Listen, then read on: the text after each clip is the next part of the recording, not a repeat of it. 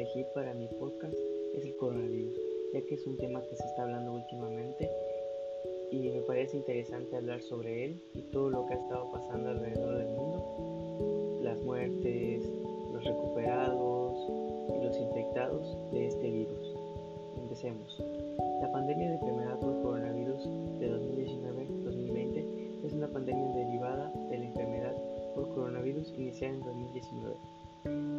abreviatura correcta sería COVID-19, ocasionada por el virus coronavirus 2 del síndrome respiratorio agudo grave.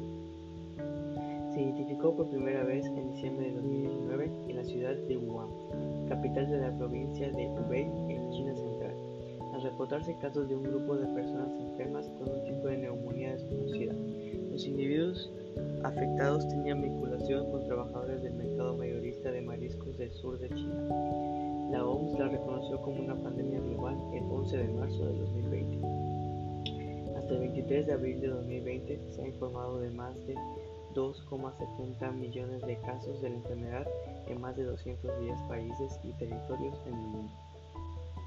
Los cinco países con mayor número de infectados son Estados Unidos, España, Italia, Francia y Alemania, con más de 190.000 muertes.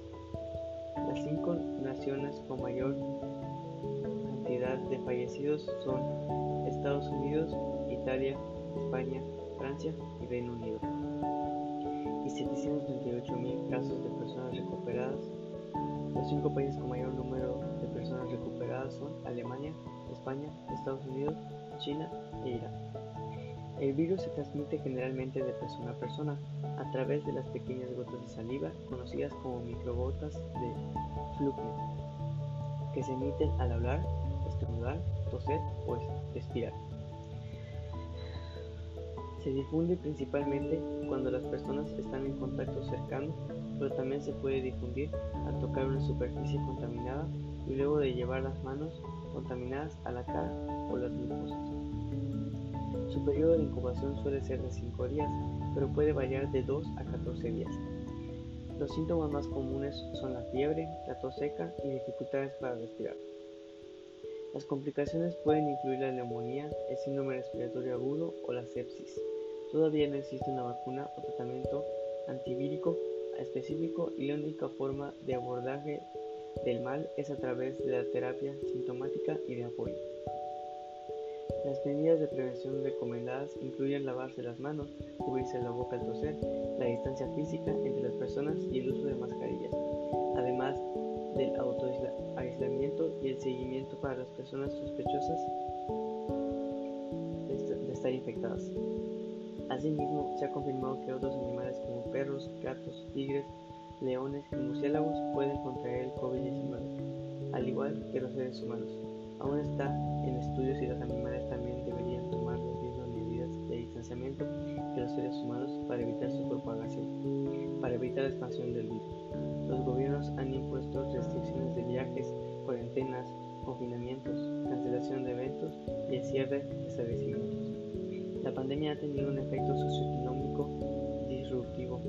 Se han cerrado colegios y universidades en más de 124 países, lo que ha afectado a más de 2.200 millones de estudiantes. Un tercio de la población mundial se encuentra confinada con fuertes restricciones de movimientos. Se han tenido diferentes maniobras de desinformación y teorías conspirativas difundidas en línea sobre el virus incidentes de xenofobia y racismo contra ciudadanos chinos y de otros países del este y sudeste asiático. Debido a la reducción de los viajes y a los cierres de la industria pesada, ha habido un descenso en la contaminación del aire y las emisiones de gases tóxicos para la atmósfera terrestre. Y bueno compañeros, esto sería todo por, por explicar. Ya sabemos cómo estamos llevando esto.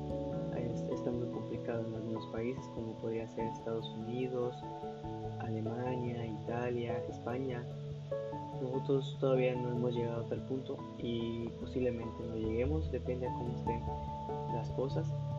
Si hacen caso, como la distancia física, cubrirse la boca al toser y lavarse las manos, tengan por seguro que aquí no va a pasar de muchos contagiados o no va a haber muchos casos por aquí en México. Y bueno, que pasen buenas noches espero les haya gustado mi, audio. Espero que haya sido de su ayuda. Y muchas gracias.